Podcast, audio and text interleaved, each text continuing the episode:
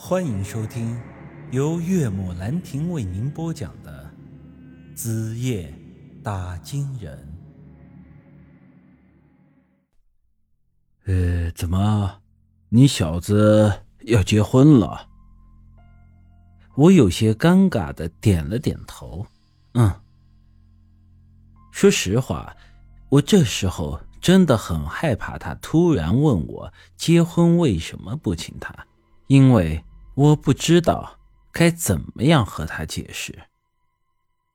什么时候办事儿？大后天。他点了点头。哦，那这可麻烦了。我家有个亲戚得了重病，让我大后天去照顾他。你这婚礼，我恐怕是参加不了了。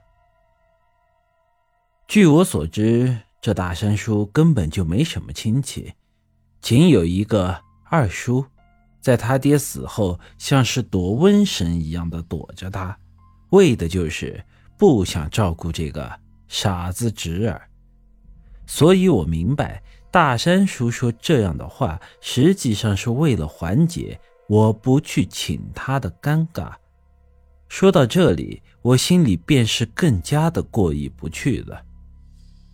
他接着说道：“小雨啊。”你可是叔从小看着长大的，这样吧，你明天来叔家里一趟，叔请你吃个饭，就当是为你的结婚送个祝福了。我说道：“叔，其实不用这么麻烦。怎么，你也和其他人一样看不起叔？啊，不不不不，叔，你以前救过我的命。”我怎么能看不起你呢？好，明天我一定过来。他笑着点了点头。还是你这个娃明事理。好了，这大晚上的，别在外头瞎转悠了，快回家去吧。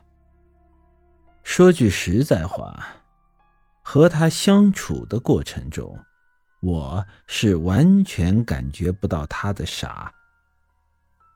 而他在其他人眼里之所以是个傻子，是因为他务农、种庄稼这些正事都做不好，平时还喜欢说一些莫名其妙的话，做一些莫名其妙的事。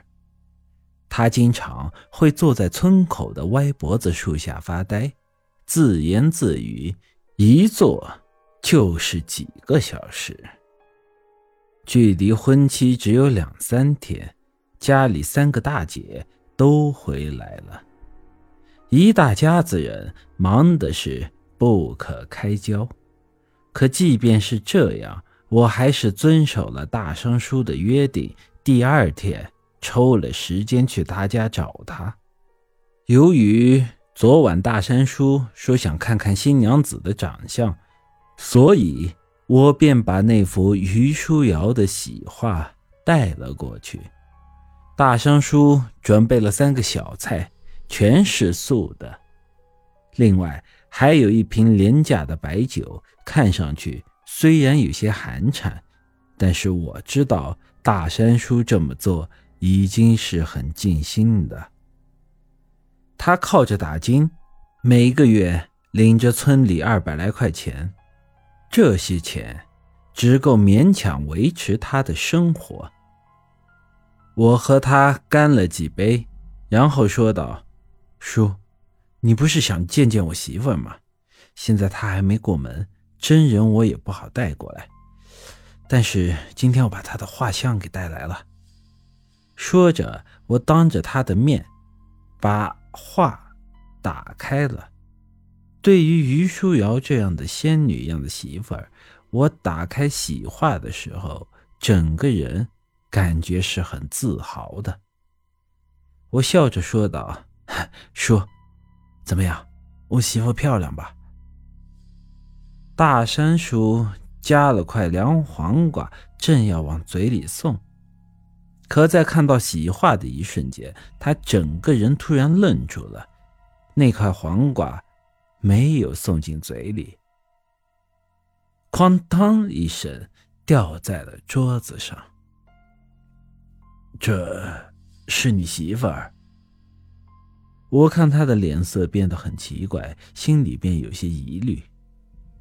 是是啊，叔，难道你认识他？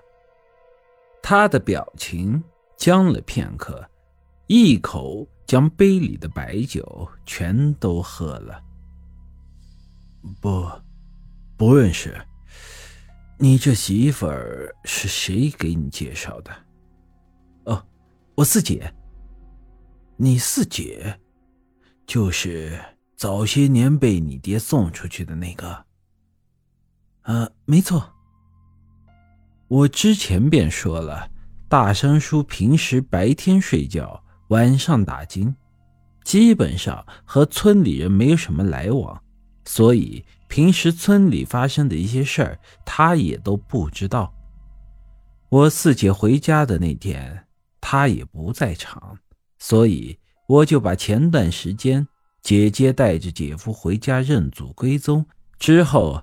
还介绍了姐夫的妹妹给我做媳妇的一系列的事情，都跟他说了。他听完之后，脸色变得更加难看。这不可能啊，不可能啊！我有些迷糊。大山叔，你说什么不可能？他解释道：“你四姐那丫头出生的时候，我见过。”我当时就看出她是个短命相，根本活不过一岁，所以怎么可能活着回来认祖归宗呢？我听他一说这话，整个人顿时不高兴了。